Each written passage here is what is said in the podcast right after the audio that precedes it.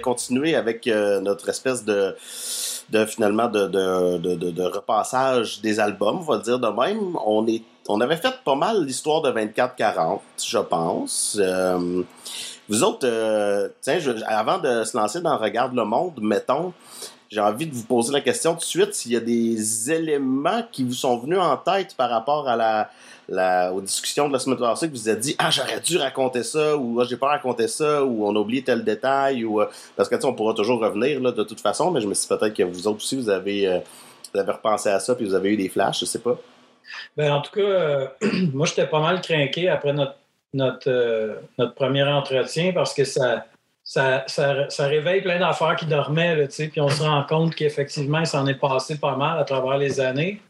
Mais ce qui est surtout vraiment trippant dans cet exercice-là, c'est d'écouter, euh, dans mon cas, d'écouter Marie puis Max, qui ont, qui ont des souvenirs qui sont pas nécessairement les mêmes que moi, puis qui ont des points tournants, puis des, moments charnières dans, dans, le, dans la progression du band qui sont pas nécessairement les mêmes.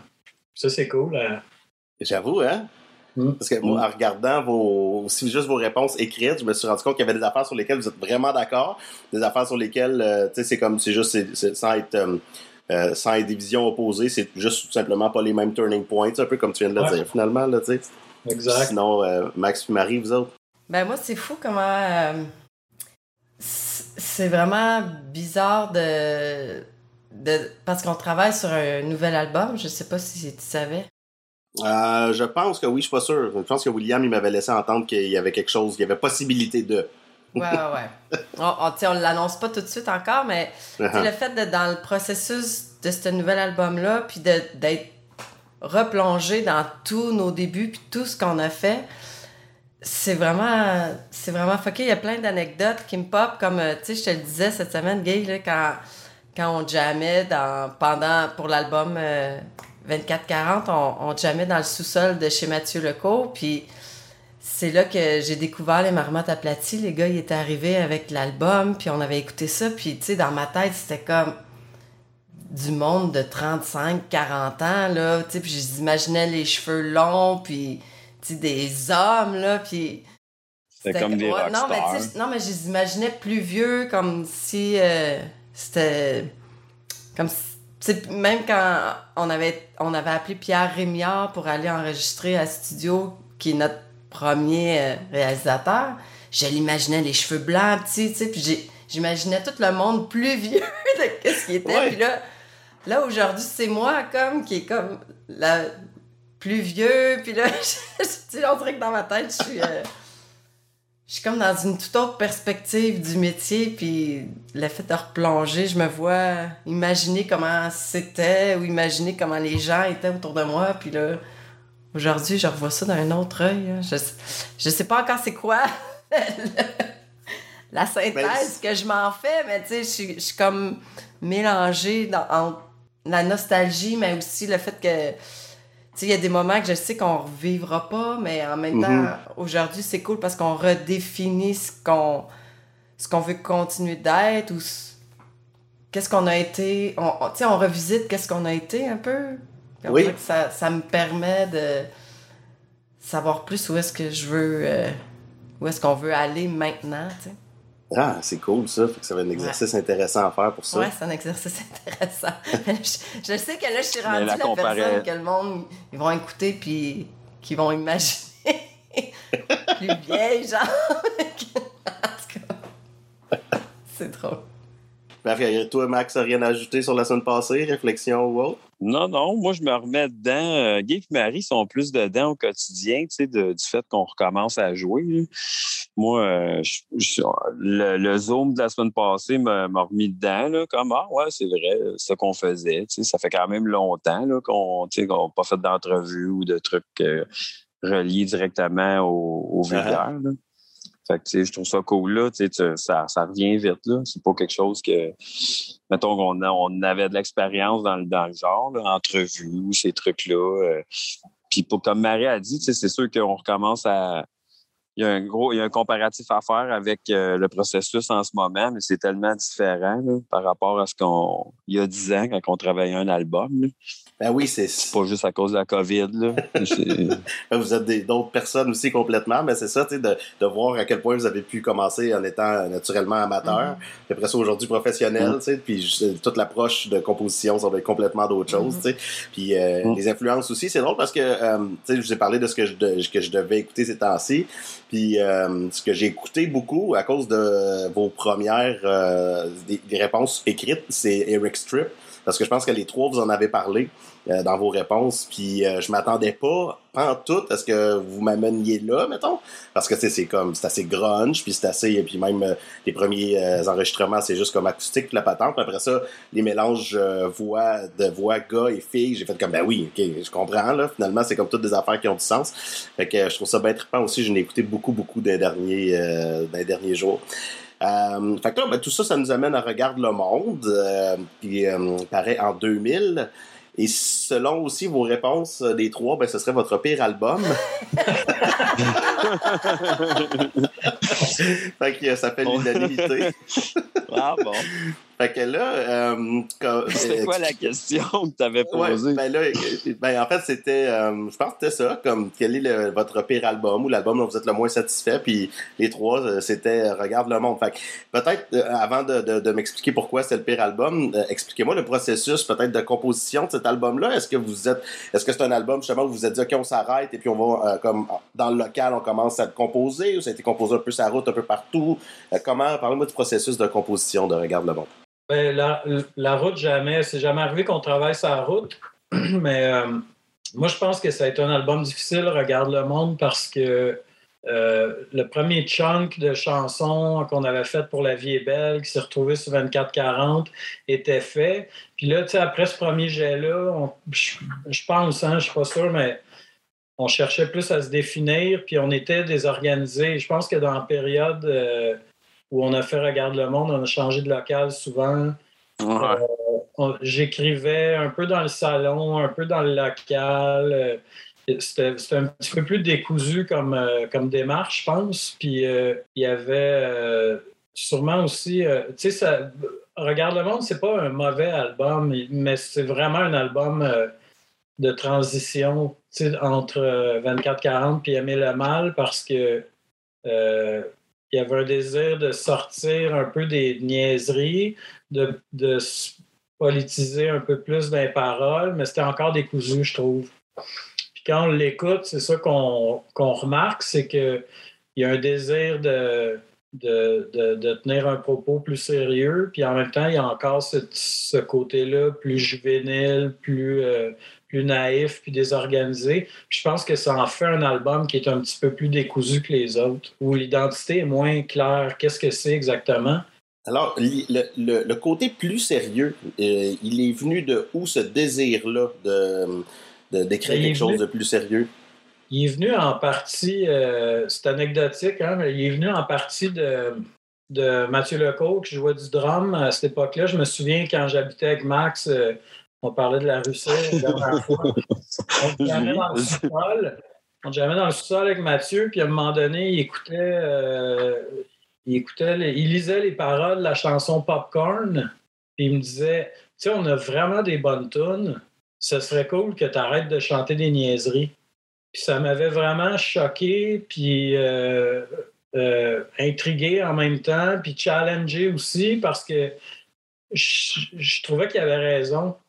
Puis c'est lui le premier qui m'a qui m'a un peu euh, mis au pied du mur en me disant ce serait cool que ton band, ça serve à quelque chose d'un sens. Moi, en tout cas, c'est comme ça que je l'ai interprété. J'ai j'ai accordé beaucoup d'importance à ce commentaire-là, même s'il manquait de tact, puis il était très immature dans, C'est ça, le mot mature, parce qu'il nous avait dit euh, Moi, je suis vraiment mature. C'était le plus jeune, puis le plus immature de la gang. Moi, ça m'a marqué. Ça, j'ai ri tantôt, je pense à ça. il, y avait, il y avait une part aussi, littéralement, de, un peu de défi de sa part là, dans ça. Oui, c'était très challengeant, c'était très confrontant. Là. Venant du drummer, tu sais. Puis j'ai. Puis, euh,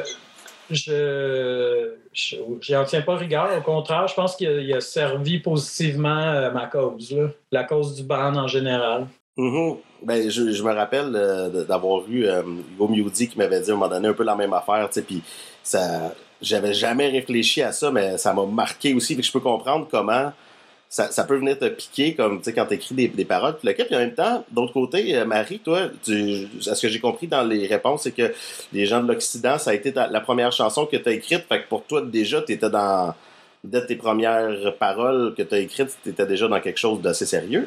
Ouais. ouais. Moi, non, mais. Parce que j'ai réfléchi en même temps, mais mais ouais, j'ai jamais, euh, j'ai jamais écrit en faisant des, en, en étant dérisoire ou je, je suis pas mal sérieux, je suis pas mal euh, intense aussi dans, on dirait que tu je viens, ça part tout le temps d'une émotion intense, fait que je pense que ça reste sérieux puis ça reste plugué là-dessus euh, quand j'écris. Mais je voulais dire une anecdote par rapport à Regarde le monde, tu sais, je me rappelle que c'est c'est à la période qu'on est tous déménagés au loft, dans le fond, à Montréal. sais, on est déménagés en l'an 2000. Ouais. Ben, on était, on pratiquait sa Russie aussi quand je restais avec Guy. Ouais, mais ça, on n'a pas fait longtemps, là. Ah oui, ça Russie. Mais on... c'est la transition, là. C'est ça, c'est comme la transition, mais je me rappelle que avant que l'album sorte, là, tu sais, l'album était fini, Guy, puis là, c'était la première fois que tu avais, avais, eu, là, une t'étais en panique, là, t'étais comme, mais c'est pas assez bon les textes que j'ai écrits, puis tu sais, t'étais, t'étais pas confiant de cet album-là quand, avant qu'il sorte, puis je t'avais dit, on est allé au bout de ce qu'on pouvait avec euh, les moyens qu'on avait, avec la, la, l'expérience qu'on avait, mais je me rappelle que on n'était pas en... On, voulait être plus en contrôle, mais on l'était pas, genre. Mm-hmm. Ouais, je me souviens de ça. J'étais aussi inquiet parce que j'avais j'ai pris des décisions euh, conscientes d'essayer de politiser plus le propos. Puis je, me souviens d'avoir été inquiet que ça soit trop ou que ça soit plate ou que ça ou que ça envoie une image de moi avec laquelle j'étais pas que j'assumais pas à 100%. C'était l'album de l'insécurité, je dirais. Puis ce propos politique-là, il venait de où dans vos vies? Est-ce qu'il venait du mouvement punk rock dans lequel vous aviez grandi? Est-ce qu'il venait de vos familles? Est-ce qu'il venait de. Tu sais, Marie-Ève, toi, tu disais que c'est dans un cours au cégep. Euh, où est-ce que tu t'es mis à réfléchir à tout ça? Est-ce que ça a été dans votre éducation, euh, je sais pas, secondaire, post-secondaire, etc., que ces idées-là sont nées? Comment? Parce que vous avez manifestement une vision progressiste du monde, je vais le dire comme ça, pour, pour tout de suite. Je vous laisserai mettre euh, davantage d'étiquettes si vous avez besoin, mais votre vision s'est développée comment, la vision politique que vous avez décidé de présenter? Ben, je pense que c'est. Oh, tu veux-tu y aller ou je vais? Vas-y, j'en rajouterai. OK. Moi, je pense que, tu sais, c'est les débuts, dans le fond, c'est l'adolescence et on, on se cherche un peu, tu sais, c'est le, le début de l'âge adulte. Puis je me rappelle, euh, en secondaire 5, j'avais, en secondaire 5, j'avais eu un professeur euh, d'économie. C'était-tu un prof d'économie histoire, ouais, hein? Non, pas histoire, C'est un match-up pour, les, euh, pour le monde qui pochait comme toi puis moi. C'est un match-up, c'est ça. Mais, euh, mais moi, je pochais pas, là. ouais, c'est... J'étais dans ce cours pareil, je sais pas pourquoi. mais c'était un prof euh, extraordinaire là, qui m'a ouvert sur le sur le monde, sur le, le monde politique, sur la, la l'esprit critique sur. Euh, c'était un revendicateur. C'était un, un, punk un peu, mais c'était un prof, il était jeune, il faisait triper les étudiants. Il m'avait défendu euh, devant direction parce qu'on m'avait accusé de vendre de la drogue. Euh, il était très. il était dans l'équipe des jeunes, tu sais, puis ça se sentait. Mm-hmm. Donc lui, il m'a. Il m'a il m'a donné le goût d'en apprendre plus parce que justement, il parlait de l'économie, il parlait de de plein de concepts euh, de comment je pourrais dire ça? Il parlait de plein de sphères dans le fond de la vie adulte comme je dirais mais tu sais d'une façon claire puis de, de nous de nous aider à, à réfléchir puis à savoir dans quelle voie on, s'en irait par après tu sais, mhm. qui m'avait allumé là-dessus puis après ça aussi euh, la musique qu'on écoutait me, me, faisait me poser des questions, tu sais. J'écoutais Bad Religion, j'écoutais Propagandy, puis tu sais, ça me questionnait, ça me... C'était le début de le... Fait que je dirais ça, cette personne-là, puis ces, ces bandes-là, euh, punk, qui m'ont... Euh, un, ado qui écoute... Du... Ben oui, un ado qui écoute du Propag, là, Ouais. qui commence à, à, à s'attarder à certains des concepts là-dedans. Là. Wow! Je réécoute ça aujourd'hui, puis je suis comme, my God! OK, euh, il était genre 20 ans, 30 ans d'avance sur leur temps. Là, mais en tout cas, ouais. Guillaume, de ton côté. Moi, je me souviens aussi que au secondaire, assez jeune, à partir de 14, 15 ans, mettons, je lisais beaucoup Albert Jacquard. Ah ouais, c'est ça. Moi aussi, Albert Jacquard était... J'étais fasciné par cette euh, parole-là humaniste qui remettait en question euh, euh, la politique, qui remettait en question un, paquet de sujets fondamentaux à travers la philosophie puis le, les questions qui concernent l'humanité, mettons, puis l'univers, etc. J'étais hyper intéressé par ça. L'abbé Pierre aussi, qui était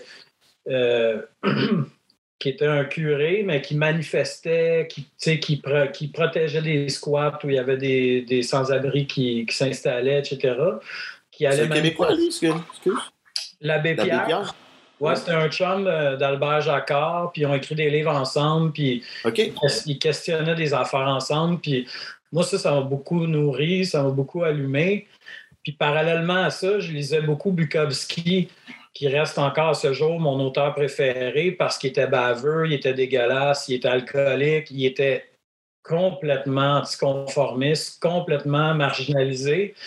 Puis on dirait que le mélange de ces deux influences-là, euh, c'est avec le recul tu sais, que je me rends compte de ça, mais le mélange de ces deux univers-là ont, euh, grandement contribué au ton de mes textes, à, à, à l'idée derrière, euh, tout, tout, ce sarcasme-là, cette humanité-là que j'avais cherché chez Jacquard, euh, mixé avec le, le, sarcasme puis la, la dégueulatitude de, de, Bukowski, mettons, euh, je, je, pense que ça, ça, a pavé la voie à quelque part. Il y a, a d'autres influences, c'est sûr, puis je me souviens de l'impact que Propagandy puis Bad Religion ont eu euh, jeune ado.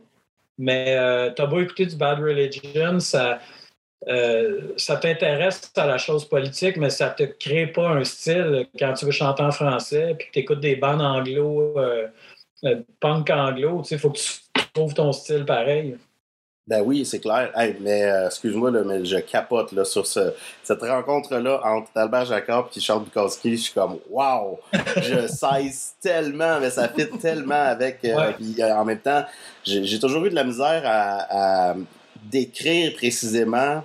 Euh, mettons, comment dire, c'est quoi le ton des, des, textes de vulgaire machin? Parce que des fois, j'avais envie de dire cynique, mais je sens que c'est pas cynique parce que sinon, tu l'écrirais pas. On sent que, tu, que vous croyez à quelque chose. C'est la forme euh... qui est cynique, mais le fond est, est autre chose. Ouais. Oh my God!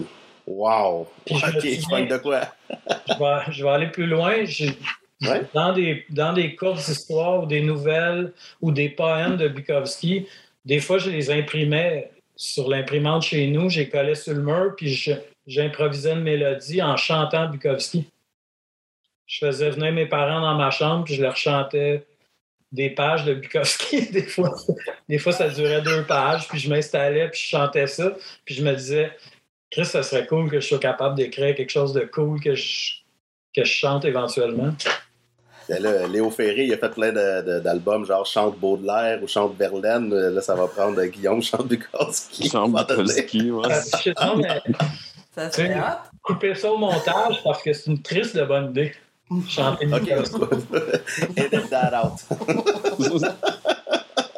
Avant que Ah, quelqu'un wow, nous ok. pique l'idée. Ouais, c'est ça. Ah non, c'est trippant au bout. Je trouve ça vraiment cool parce que ça, ça va venir mettre euh, des mots, des comparaisons, puis peut-être même des Mhm. citations aussi, tu sais, euh, qui vont accompagner le texte. Puis tout, j'adore ça. Mhm. Euh, bon, ben écoute, on, on retourne dans Regarde le monde. Juste justement l'idée du titre Regarde le monde, en fait, euh, c'était c'était c'était quoi euh, concrètement, tu sais? Il y avait un clin d'œil aux Pixies, en tout cas, ça c'est sûr. Accroche Ah, le monde, un album qui, qui Ben nous a oui, ok. énormément. Puis je pense que c'est justement ce- cette envie-là de, de regarder le monde dans lequel on vit. Je pense que c'est ça a commencé avec cet album-là. Fait que c'est c'est un peu ça qu'on a constaté qu'on faisait dans pas tous les textes, là, parce que tu il y a des textes comme Popcorn, ou mais il y en a d'autres que justement ça. ça, ça regarde les autres, tu sais, les différentes euh, façons de vivre ou de- ou d'être. là. Tu sais, je pense à vivre le miel, là, tu sais. Ah, c'est bon, ouais. Ouais, C'est qui qui a dit que c'est la pire chanson, celle-là? C'est-tu toi. Max? C'est toi? OK. C'est toi Ah, qui as dit toi. ça? Toi aussi, Max? Non? Non, Non, il y a non, non, qui a dit que- j'avais comme pas c'est à celle-là. Max, il a dit short song, là, que c'est la pire. Ah oui? Ah, j'adore. Ouais, mais pas dans. Mais en réalité, oui, parce que c'était vraiment nul, mais c'était bon, tu sais. Fait que là, on est comme à. Tu sais, dans- c'est un bord ou l'autre, là. Mais hey, j'ai pas pensé à vivre le miel. C'est vrai que c'était un peu weird, ça, cette tune-là. Mais la Mais c'était pire, comme. C'était la comme. tune des vulgaires, c'est sûr que c'est le lustre. Ouais, ouais. Bon, on l'a quand même joué beaucoup en show, là. Non, c'est pas. On l'a fait, mais. Ah, c'était laid, ça. Ah, Maintenant, je veux parler de, des cuivres sur l'album. Je Ben, tu pense. vois. tu vois comme on était perdus. On était vraiment. Ben là, mais on s'entourait. On avait envie d'avoir comme, euh, tu sais, euh, Arsenic 33, c'était vraiment du monde qu'on aimait beaucoup, je pense, au Ouais. niveau euh, tu sais, relationnel. C'était vraiment cool. Je pense qu'on avait trop le goût d'avoir JF là, dans, dans l'affaire avec son sax. là. En même temps, c'était- c'était c'était- c'était dans l'air du temps, dans le punk rock, de- d'ajouter des cuivres aussi. Tu sais, je veux dire, le, le, le ska était toujours super proche aussi. Vous avez Ouais, vous avez ouais, même ouais. des éléments un petit peu de ska là-dedans. Je pense que, je veux dire, Mhm. tu sais, on écoute un band comme NoFX ou whatever, je veux dire, la trompette, euh, c'est bien utilisé, etc. Mais je pense que c'est le- le- les, les seuls moments où vous les avez utilisés, là. Tu sais, c'est Ben, je pense les- que- Je pense que le désir, le désir de collaborer avec d'autres artistes était plus grand que le désir de d'ajouter des éléments dans Ouais. nos tunes. C'est ça aussi Ouais. qu'on a compris en, en, en faisant cette démarche-là, c'est que en fait, il n'y avait pas de vision. Tu sais, on- je me souviens qu'on avait dit à, à JF Payant euh, ce serait cool que tu mettes de la- du sax sur cette chanson-là. Mais c'est tout. C'était pas genre Ah, j'imagine un sax qui fait telle affaire. C'est Ouais, juste ouais. Écoute la Mm. toune, pogne ton sax, puis arrange-toi que tes troubles. Tu sais, Puis c'était pas, ça, en, pas ah, après réfléchi. ça, en show, ça, ça vous donne un certain trouble à vous autres, là? Ben, on jouait ensemble beaucoup avec Arsenic. OK? Fait que c'était cool, là, tu sais, c'était encore un concept d'amis, là, tu sais. Mhm. C'est un choix friendly, là, c'était pas... euh, Ouais. Mais aujourd'hui, ça complique les choses si vous voulez revisiter certaines de ces chansons-là, parce qu'il y en a qui ont été quand même des succès, là, qui ont joué Musique Plus puis tout, là.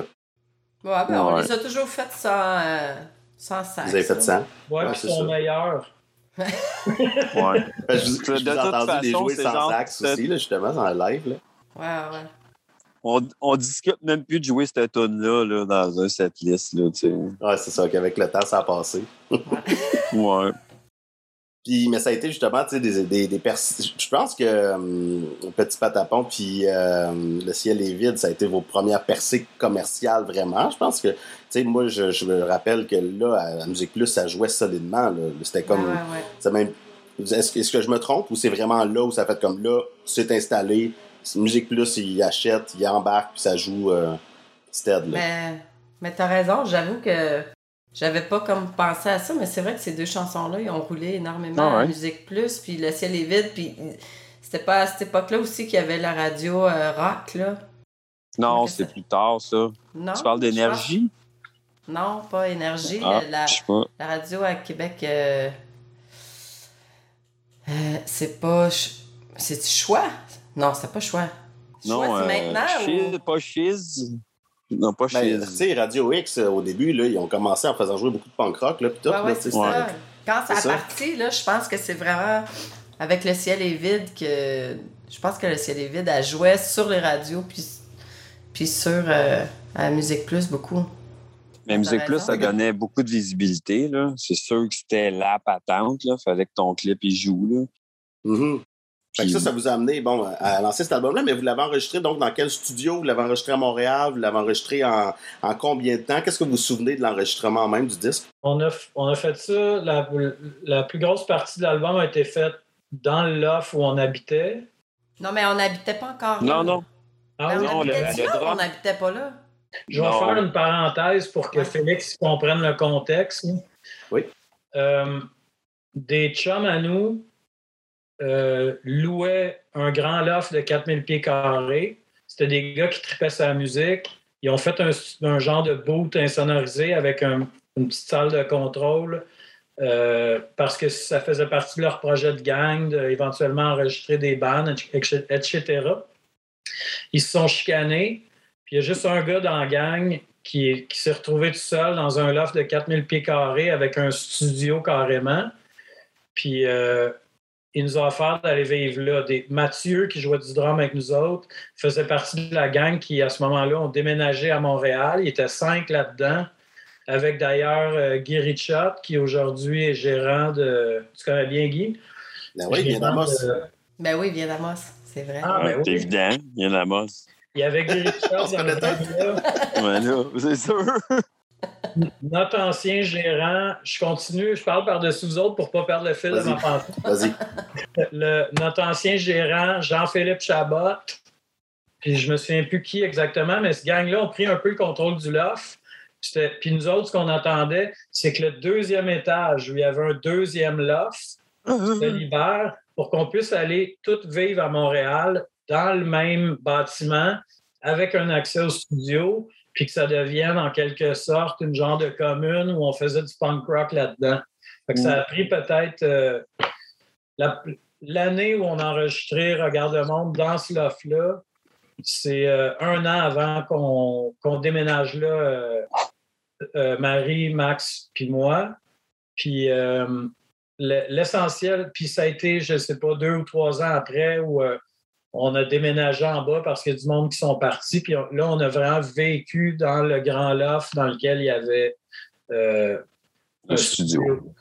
Mais- Ben, ça vient de me revenir. Le drum, là, on l'avait fait en genre trois jours dans un studio B, genre Victor. C'était pas le studio A parce que j'enregistrais à base en même temps que le drum.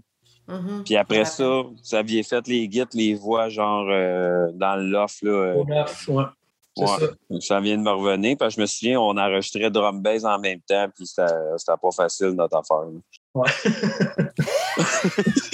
Ah non, mais je me rappelle, est-ce que mourir au bout d'une mourir au bout d'une corde, c'était-tu sur Aimer le mal ou sur Regarde le monde? Euh, aimer l'hommage. Euh, mais Ah, la ok. mal, ouais. Mais euh, je me rappelle euh, je me rappelle que c'était vraiment laborieux, là, le- l'enregistrement de cet album-là. C'est Pierre qui était venu au loft avec son équipement, là, mais ça crashait sans arrêt. Là. C'est comment ça Ah, c'est s'appelait? c'est pas la mais la mal, ça crachait tout le temps? Ah, ça- c'est un autre set de problèmes. Non, mais regarde le monde, là, c'était genre. euh, c'était quoi le. C'était avant Proto, là? C'était. Euh, Ça s'appelait, je pense, euh, Soundscape ou. euh, Ouais, une de même. fallait qu'il fallait qu'il amène des gros hard drive avec un système euh, d'exploitation qui était comme un. C'était les débuts hein, de l'enregistrement numérique. Puis euh, on était tout le temps rendu à la boutique à essayer de régler des problèmes. Il y avait des bugs. euh, on Non, a mais on, des- on pouvait jamais taper une tourne au complet, tu sais, c'est comme, c'était tout le temps entrecoupé, puis je me rappelle que c'était laborieux puis lourd, là.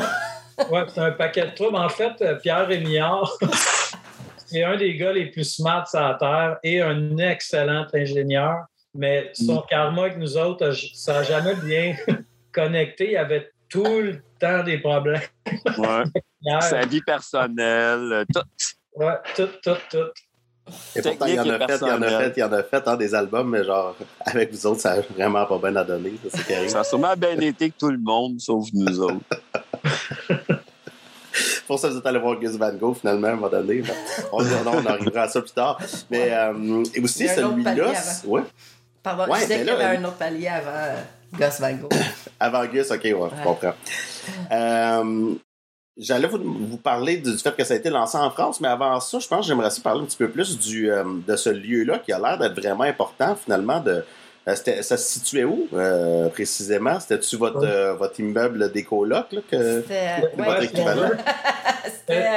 ça se situait dans le, dans le Myland, là, qui est devenu le Mylex, mais c'est sur Jeanne-Mance, entre Beaubien et Saint-Zotique, genre, tu sais, juste à côté de l'avenue du Parc, mais quand on est déménagé là, c'était en 2000, en fait, je me rappelle.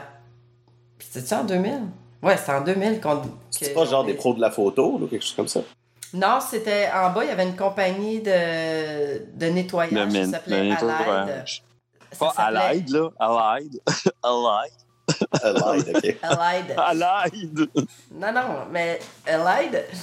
Puis euh, c'est ça, c'était une compagnie de nettoyage. Puis en haut de ça, il y avait deux étages, mais euh, c'était vraiment un endroit, quand on est déménagé là, là, il y avait des piqueries autour de ça. euh, il y avait eu une attaque à seringue au SO, coin euh, parc, euh, Beaubien. C'était vraiment trash. Même moi, j'avais peur d'aller prendre le métro. Là, mes colocs avaient vu quelqu'un avec un gun à 9h le soir en marchant. Là, fait qu'on on est allé vraiment s'installer dans notre loft. Là, puis on avait comme pas évalué autour. Puis tu sais, le Home Depot, il était pas là. C'était un champ vide. Ouais.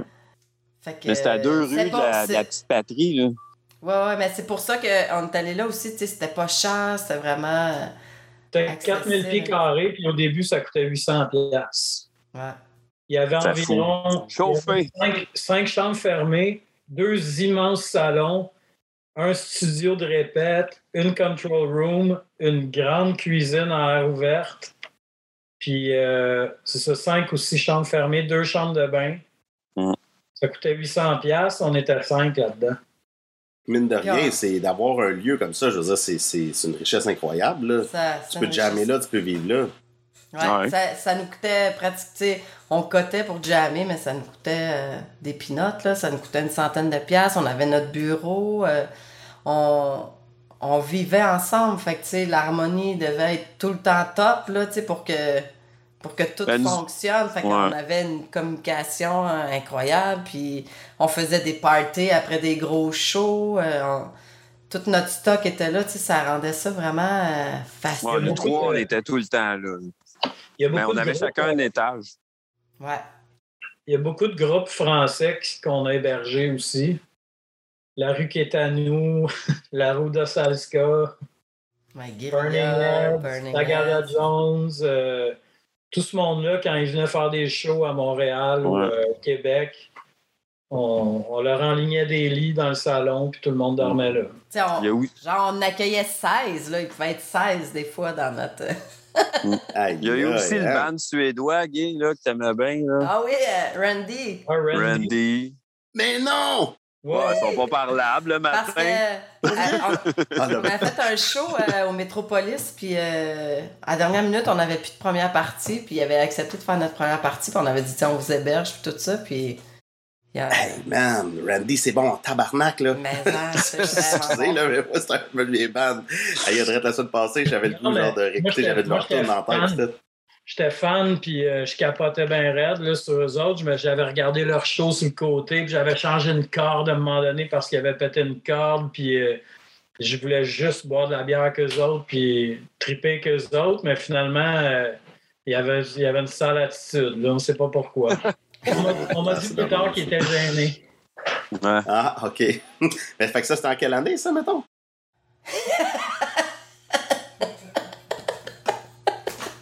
Parce que je vous le dis, là, moi, je vais vous revenir avec des questions sur des années bien précises, là, parce que là, Ouais. je, je l'ai là, dans mes ça, par écrit, là. Mais c'est probablement plus tard que, que Regarde le monde, là, parce que on, ouais, là, on, on faisait du monde là, dans ce temps-là. là. On jouait genre tête d'affiche au Métropolis. là. Non, mais là, ça, c'était au Spectrum, là. Ouais, ça, c'était au Spectrum.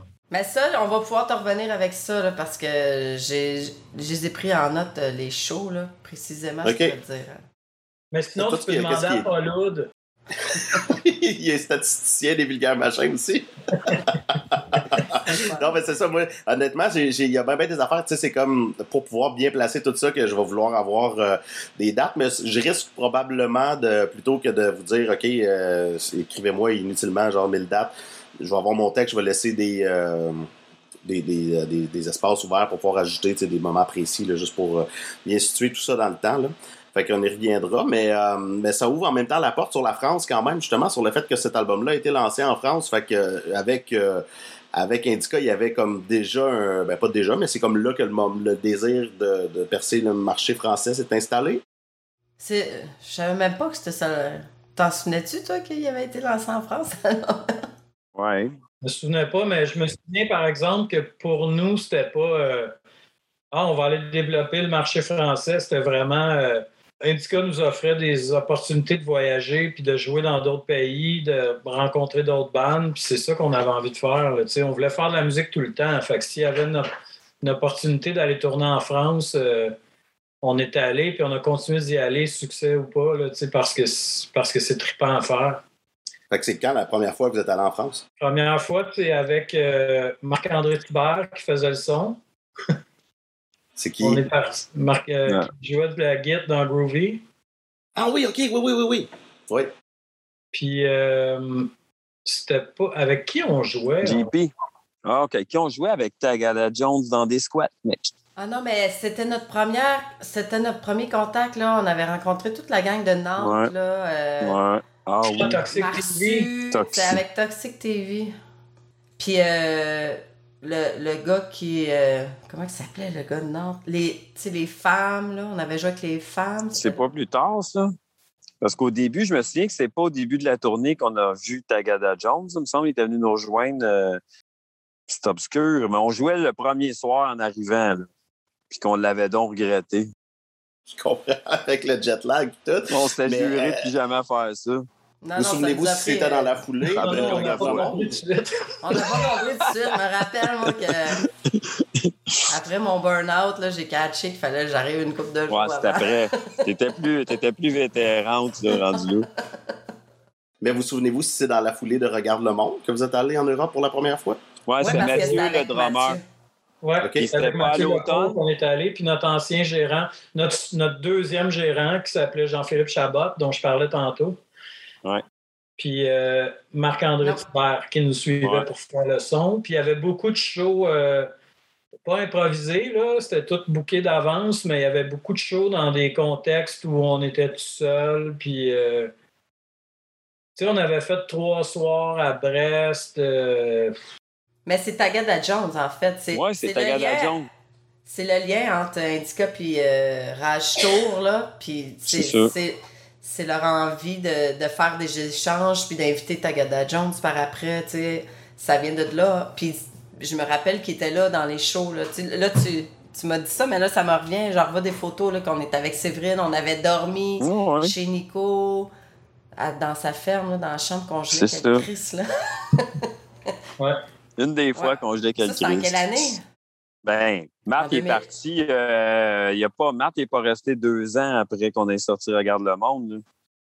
Fait qu'il est parti dans l'année. Mettons, c'était à l'automne qu'on était allé là. Je me souviens, on gelait, c'était humide, c'était dégueu.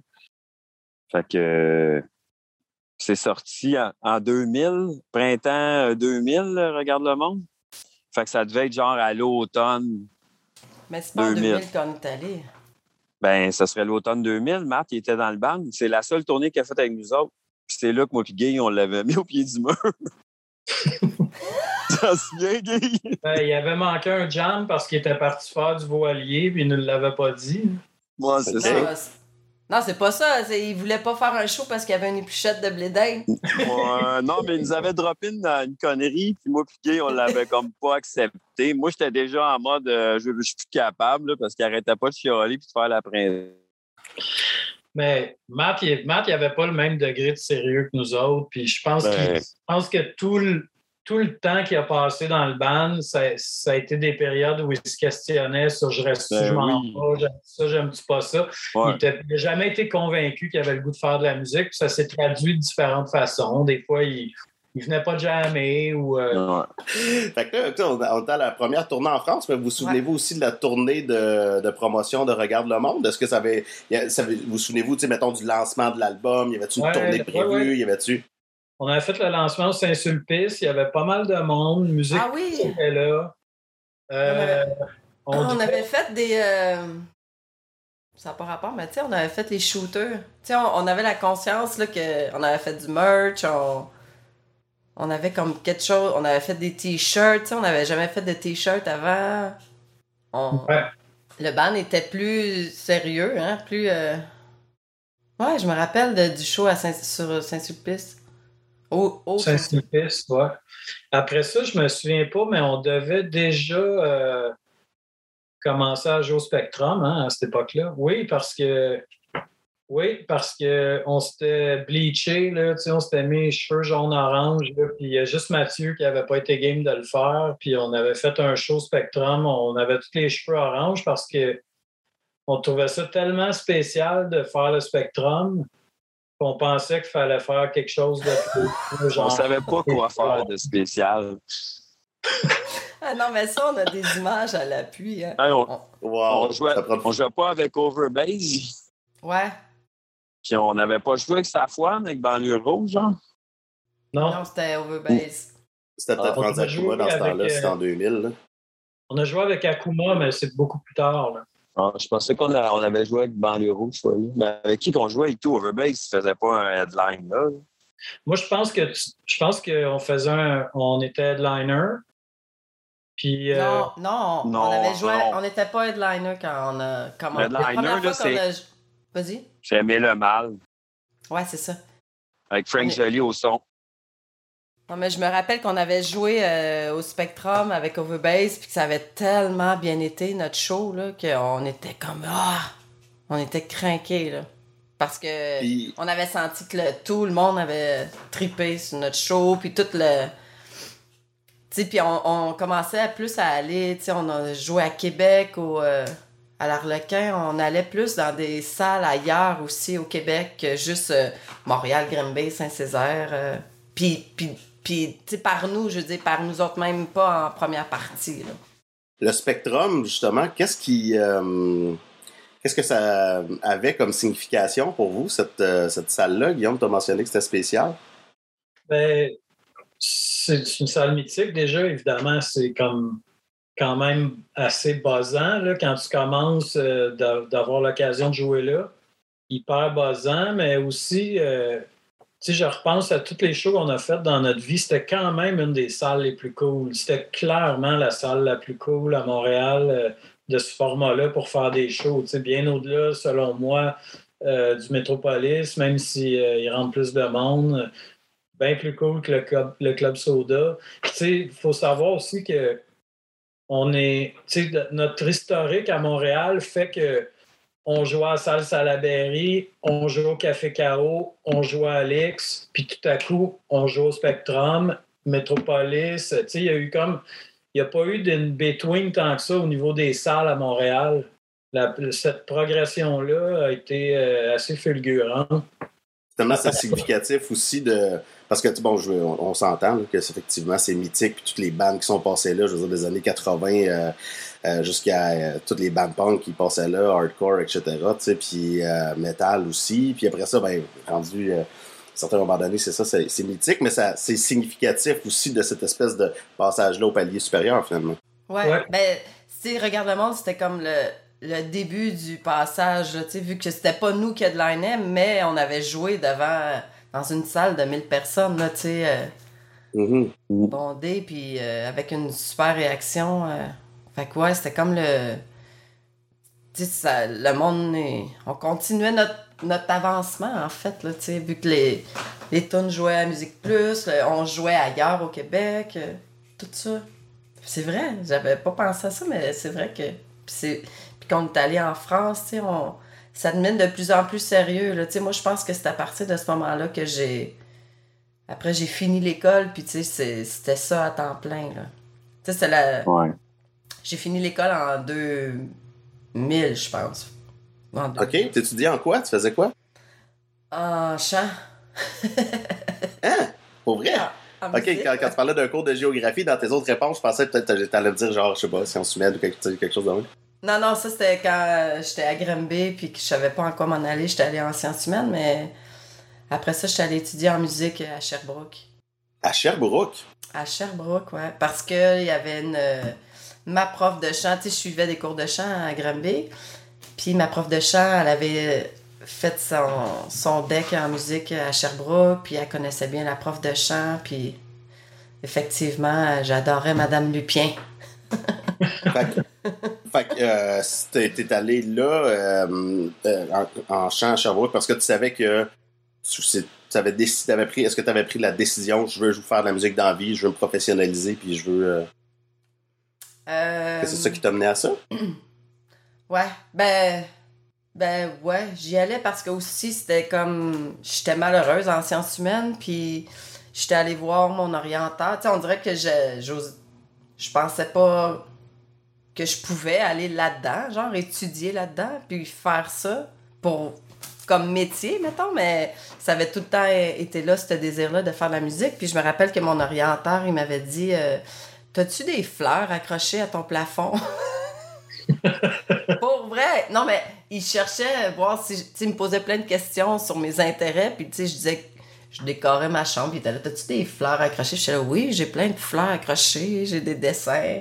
Puis t'es là Pourquoi tu t'en vas pas en, en art ou en musique, tu sais, en quelque chose que t'aimes? Puis là, ça m'avait comme donné le.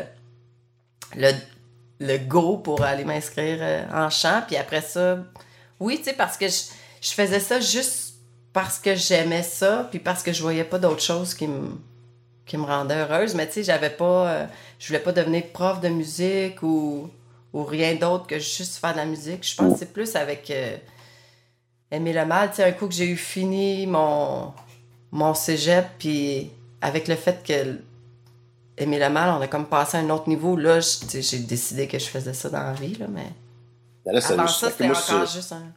c'est une autre affaire que j'apprends là, puis que je veux dire, c'est comme ça, c'est extrêmement significatif aussi dans l'espèce de palier que vous avez pris, parce que je veux dire, ça aussi, c'est tu, peux devenir un artiste professionnel d'un autre calibre à partir du moment où tu étudies en musique. Là. Mettons, moi, dans les bandes punk autour de moi, il n'y en a pas beaucoup qui ont étudié en musique, puis tu sais, quand je me suis retrouvé dans des bandes, qu'il y en avait un qui avait étudié en musique, on était tous comme ça marche-tu, qu'est-ce qu'on a composé là, ou ça marche pas, c'est ça. Ça, ça devenait le- la personne qui validait ou qui nous aidait à harmoniser. Tu sais, je veux Ouais. c'est comme qu'est-ce que ça qu'est-ce que ça a amené comme dynamique dans le band, dans les compositions. Euh, Ben, ça avait les notes au lieu des frettes. Au lieu d'être la cinquième frette, la grande corde, c'est un lac.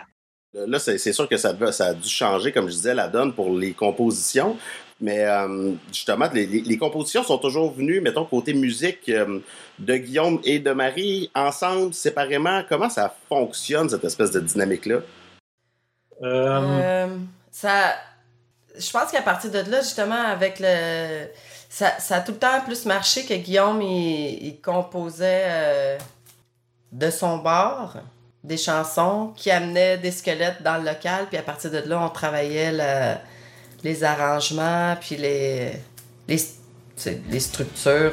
Bon, ben, on va reprendre ça euh, la, là, en- la prochaine fois. Euh, Je vous laisse aller chercher euh, la marmaille, puis euh, on s'en chance bientôt pour euh, le prochain rendez-vous. à bientôt, Fouillette. À bientôt!